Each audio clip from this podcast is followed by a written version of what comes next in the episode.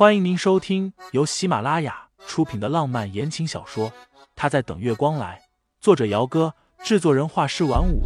感兴趣的听众老爷们，赏个三连，点亮我的关注，点亮你的夜空。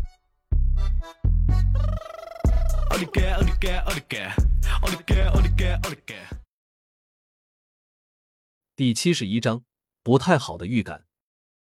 清新没有细听，并不知道他这通电话。是打给谁的？只是盛思景挂电话之前说了五个字：“你好，自为之。”怎么还没睡？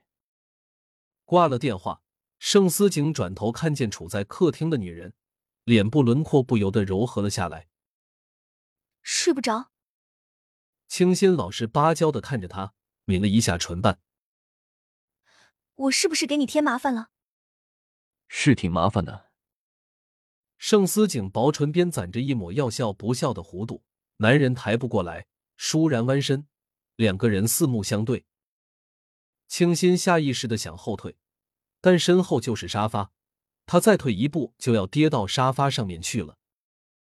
那，清新舔了一下唇瓣。那怎么办？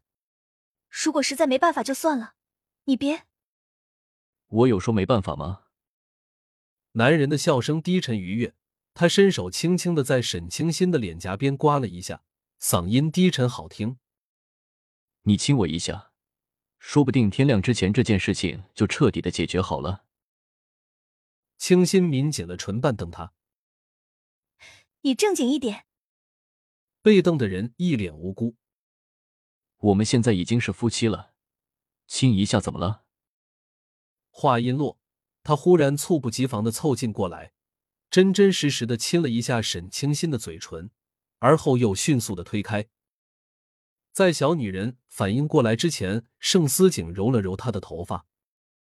好了，快点去睡觉，睡一觉起来，明天就没事了。可是，乖，听话。清新最后还是被盛思景推着回了客房。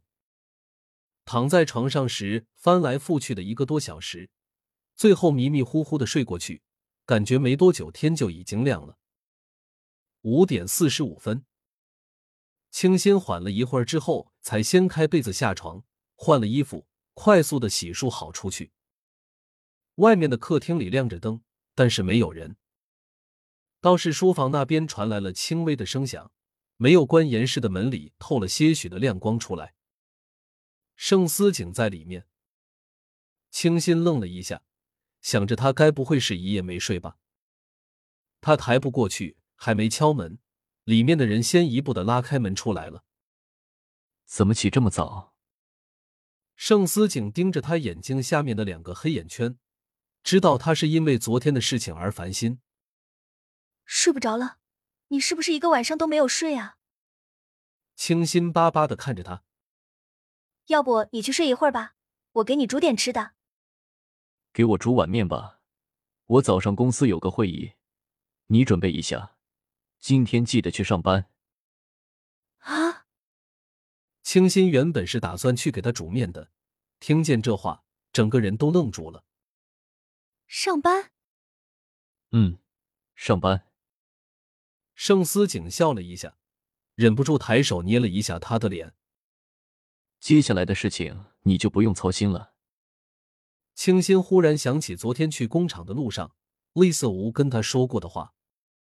从他一进公司开始，陈飞的的确确是对他格外的照顾，对于设计方面，也给了他许多有用的建议和意见。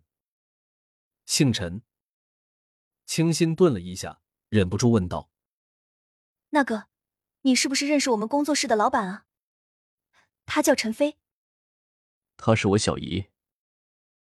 得。八点十分，清新换了一套上班穿的衣服，化了个淡妆。他给苏琪发了个信息，问他工作室那边怎么样了。昨晚苏琪给清新发过微信，说是大家都在工作室里加班，飞姐也在，还请了律师过来。陈飞又再三和他说，暂时不要去工作室。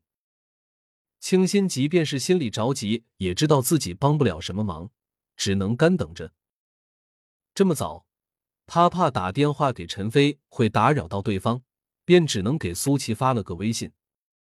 没一会儿，苏琪就回复了过来：“你先来工作室再说。”紧接着又回复了一句：“已经差不多都解决了，你别担心了。”清新一颗心并没有彻底的放下来，隐隐约约的，他心里总是有一股不太好的预感。这一次的事情也太过蹊跷了。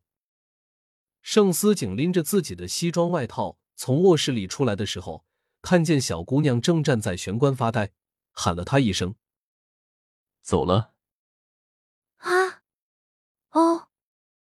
清新回过身来，赶紧换了一双黑色的粗跟鞋，跟着男人一起出门了。到了工作室前面的路口，清新要下车，自己步行过去。